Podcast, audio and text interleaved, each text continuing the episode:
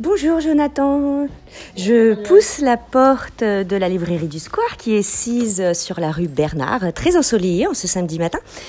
Nous sommes avec euh, Jonathan, le libraire de très fameux de la librairie du Square justement, et euh, j'ai demandé à Jonathan que je connais très bien euh, de commenter un petit peu cette rentrée.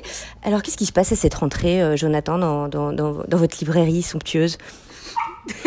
Bonjour Emmanuel. Euh, ben, la rentrée, la, la, rentrée est, est, encore en train d'arriver. On n'est pas encore dans le, dans le grand. Euh, dans le grand fourmillement de la rentrée, euh, là, la rentrée québécoise enfin, arrive là, là, en ce moment.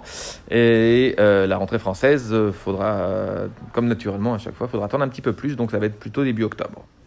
D'accord. Est-ce que vous avez déjà des coups de cœur qui pourraient nous intéresser? On pourrait peut-être voyager un petit peu dans les, dans les rayons de votre, de votre librairie. bien sûr, avec plaisir. Alors, mon premier coup de cœur dont, dont j'ai envie de vous parler, c'est le nouveau livre de Larry Tremblay, qui s'appelle Tableau final de l'amour, publié à la Peuplade. Et euh, Larry Tremblay, en fait, s'inspire euh, dans son récit d'une euh, d'une relation qu'a eu Francis Bacon le peintre. Hein. Le, peintre, oui, tout à fait. Le peintre Francis Bacon. Et euh, il. On connaît tous l'histoire de cette relation tumultueuse avec son amant.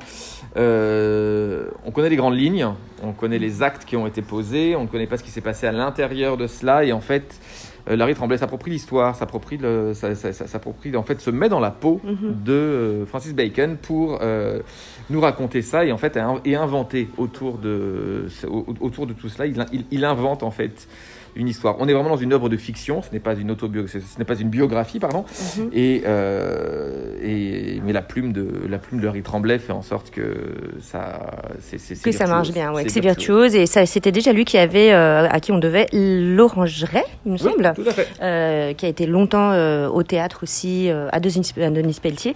cette histoire d'amour avec Francis Bacon, elle, est, elle se retrouvait aussi chez Michel Archambault en pièce de théâtre.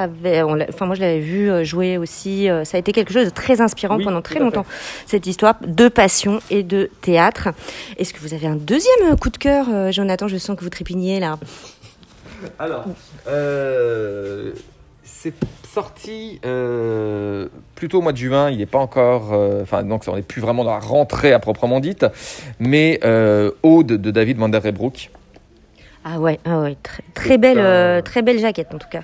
très belle page de quarto. Ben oui, ben oui, en cosmonaute. En cosmonaute. Euh, et en fait, c'est un, donc c'est un auteur néerlandais euh, qui a écrit un livre. C'est pas un, ce n'est pas un roman, ce sont des odes, mhm. des odes à la vie. Il y va avec, il commence avec une ode à son ex.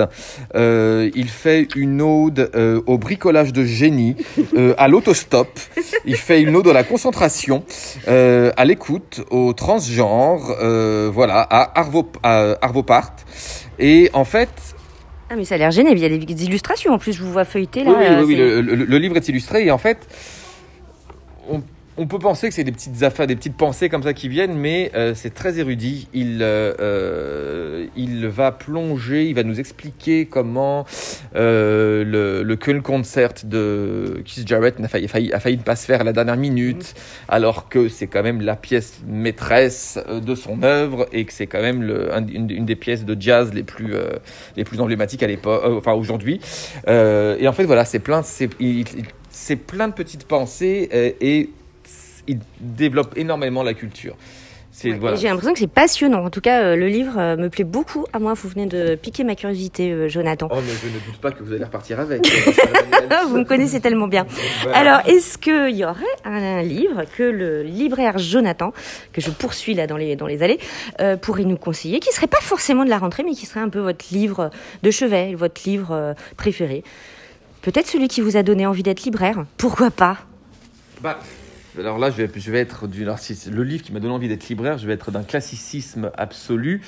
Mais soyez classique, ça nous plaît aussi. Hein. Voilà, bah, c'est L'amande Marguerite Duras. Ah, je vous reconnais. Voilà, on peut. Je sais pas si tu peux vraiment de le présenter, ce livre-là.